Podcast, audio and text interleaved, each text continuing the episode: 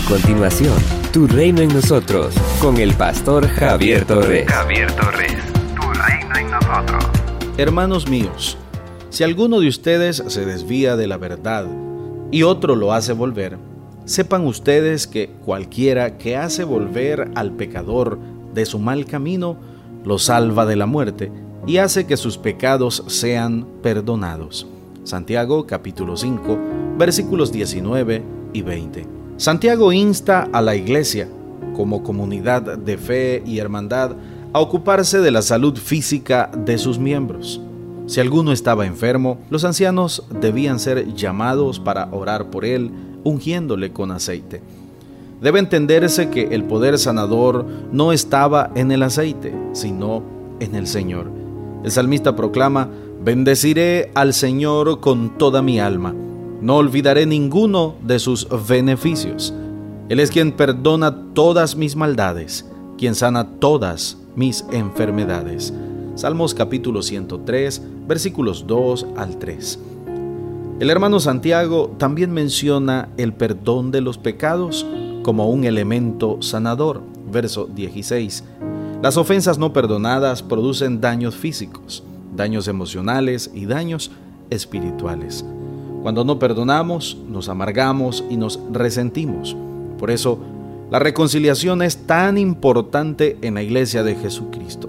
Siempre habrán diferencias entre los hermanos, pero no se puede permitir que éstas causen lesiones al cuerpo de Cristo.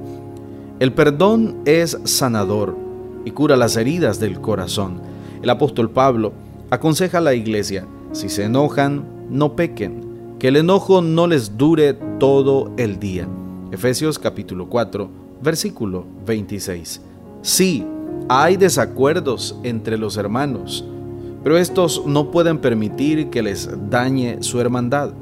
Hay que aprender a pedir perdón y a otorgar el perdón para mantener la fraternidad cristiana. Finalmente, el escritor sagrado se refiere al rescate de un hermano que se desvía de la verdad. Versículos 19 y 20.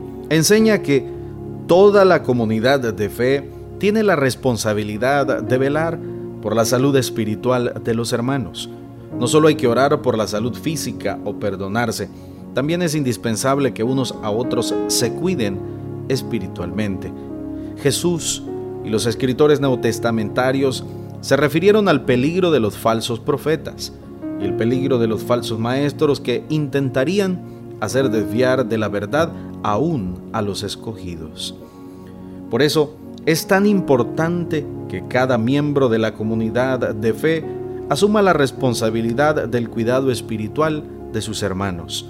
Quizás el desvío no se deba a las erróneas enseñanzas de los falsos maestros, sino a su propia voluntad y su propia decisión. Entonces, el hermano debe ponerse a su lado para ayudarlo a volver al camino correcto. El apóstol Pablo exhorta a los hermanos de Galacia, hermanos, si ven que alguien ha caído en algún pecado, ustedes que son espirituales deben ayudarlo a corregirse.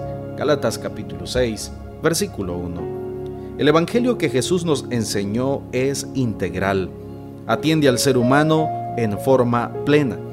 No podemos ocuparnos simplemente por la salud física del hermano, ni tan solo por la salud espiritual. Al hermano debemos atenderlo en sus necesidades físicas, emocionales y espirituales. La comunidad de discípulos, los discípulos del Señor, tenemos que ser una comunidad que sana, que restaura al hermano con humildad y con amor. Somos una comunidad sanadora. Somos una iglesia llamada a establecer el reino de Jesucristo en Nicaragua. Nuestra misión es predicar las buenas nuevas de salvación a toda persona, evangelizando, discipulando y enviando para que sirva en el reino de Jesucristo. IRSA, transformando vidas.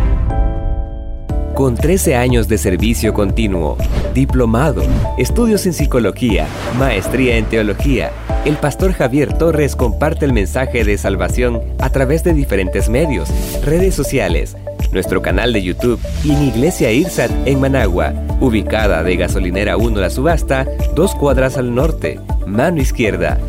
Si deseas esta reflexión diaria en tu celular, escríbenos al 8588-8888. Este contenido edificará tu vida. Esto es Tu Reino en nosotros.